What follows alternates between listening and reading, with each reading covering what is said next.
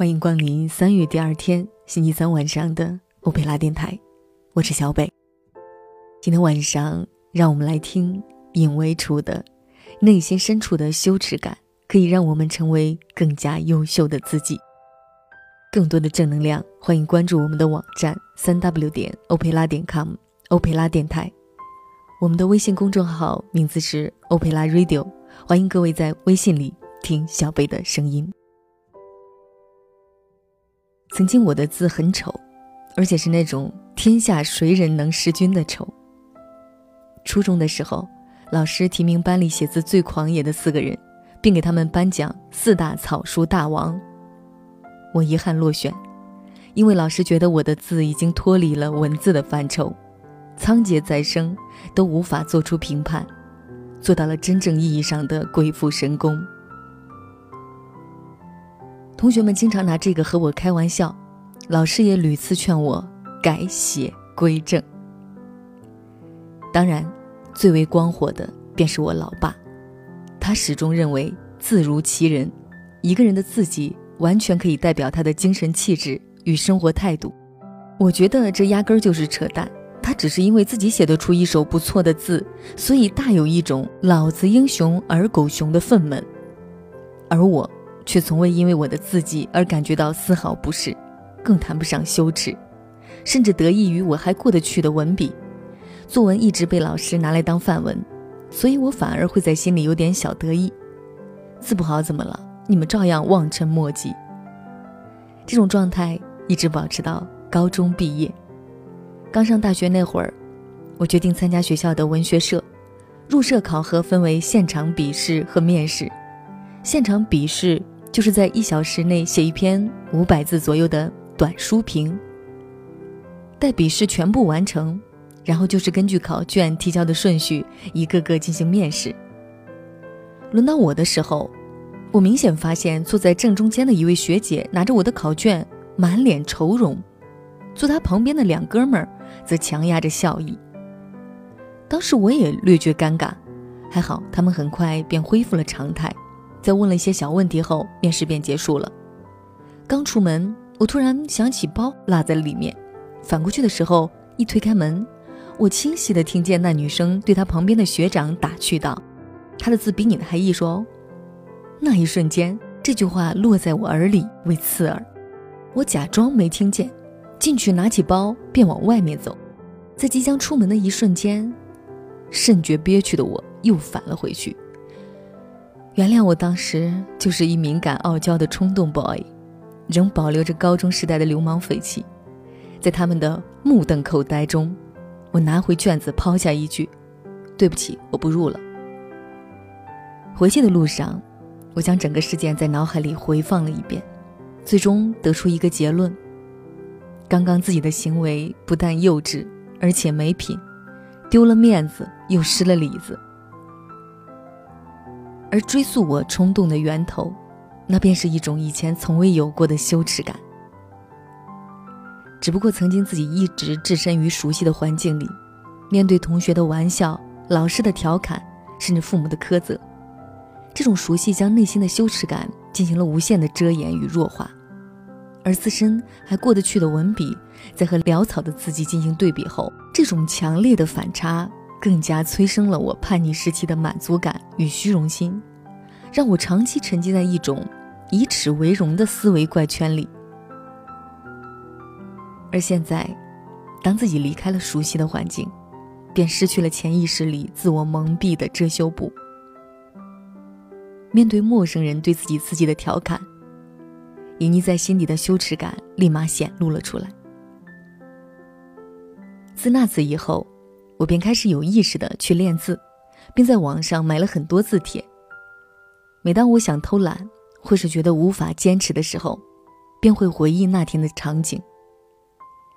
一种无法言说的羞耻感，哪怕隔着漫长时光，仍能一下子戳中我敏感的神经，督促我继续坚持。直到现在，我的字迹丢在人群中，虽然仍是毫不出色。但也算得上中规中矩，至少在别人那里再也捕捉不到皱眉的表情。曾经我在某篇文章中提到过，很多人在面对事情的时候，容易走向两个极端：要么妄自尊大，要么妄自菲薄。但在他们两者之间，还存在一种同样致命的思维误区，那便是由于长期缺乏适当的羞耻感，所以形成一种阿 Q 精神般的盲目乐观。比如，你处于一个圈子的底层，但是你却未觉丝毫不适，更不思考如何去改变与提升自己，在圈子的底层里怡然自乐。更恐怖的，便是有人还因此。洋洋自得，给自己打上一个淡泊名利的伪标签。以前公司一职场前辈，在公司待了近十年，和他同一批进入公司的人，基本都早已离开公司，踏入了更好的平台。更有甚者，自己开了公司，成了老总。而现在公司的那些项目总负责人，都是比他晚入公司的后辈。即便我们这些刚毕业没几年的人，也一个个开始往上走，唯独他一直坐着一个项目负责人的位置，雷打不动。不过他有一个优点，就是面对其他人的玩笑，他都能泰然处之，和我们这些年龄小了一大截的年轻人也能打成一片，并常以淡泊名利作为口头座右铭。纵观他的工作状态，下班时候按时打卡回家。再忙也从不加班，公司项目多的时候也不争抢，甚至巴不得你们全拿走。年底别人都是至少五位数的奖金提成，他拿着三千块钱的月薪不亦乐乎。一遇紧急状况便需东凑西借。已过而立之年，却仍是囊中羞涩，孑然一身。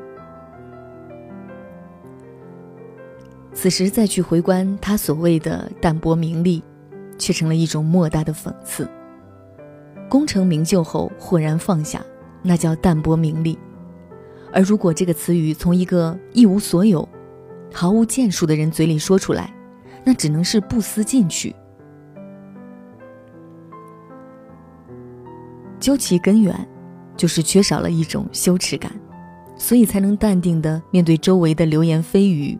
与异样眼光，且与曾经的我不同，他是彻底抛弃了心底的羞耻感，使得自己陷入了温水煮青蛙的意识陷阱里，彻底失去了前进的动力。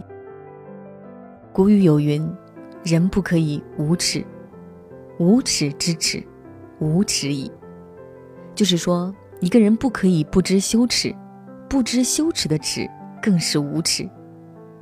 而保持适当的羞耻感，更能规范你的行为准则，提升你的素质修养。在群体社会中，规章制度只是一种面向全体成员的制约手段，它具有强制性，但因为要涉及人权等诸多方面的考虑，所以同时也具有很大的局限性。这就要求我们在很多时候需要有一种自我约束。可以这么说。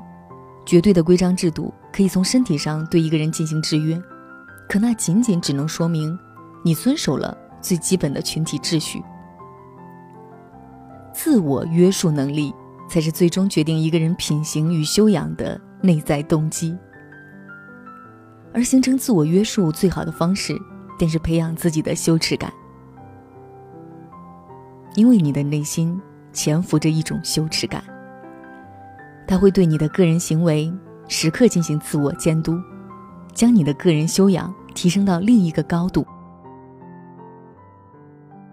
人生路上，务必保持一种适当羞耻感，它不一定会助你最终走向成功，但它可以增强你对目标的渴望度。面对失败与困境的时候，也能保持更强的韧性。它也无法瞬间提升你的学识技能，但它能够让你更好、更舒适的生活在群体社会里，由内向外的散发出一种高贵的修养与情操。而且有一点毋庸置疑，那就是相比当下，你终将成为更优秀的自己。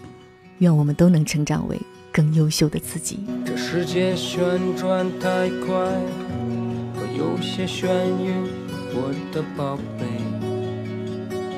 请原谅我，原谅我没有经过你的同意就把你留下来，留了下来。尽管这个世界是怎么让人失望，是怎么让人心生厌倦一样，但你的到来的确让我欣喜若狂，欣喜若狂。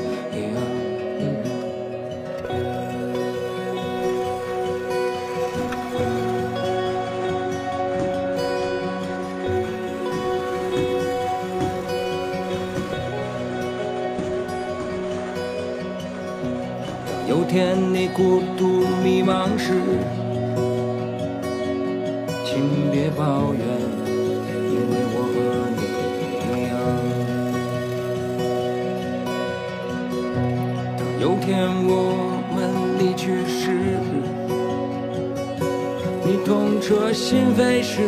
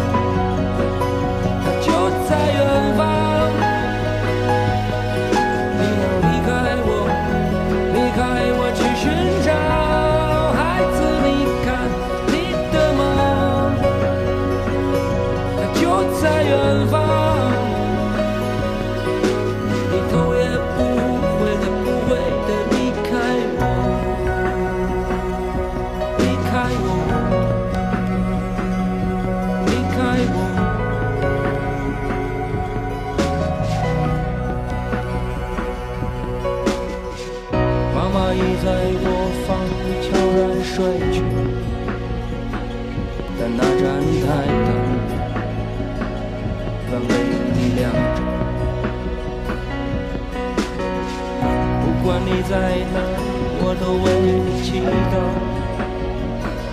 可现在的你在哪儿啊？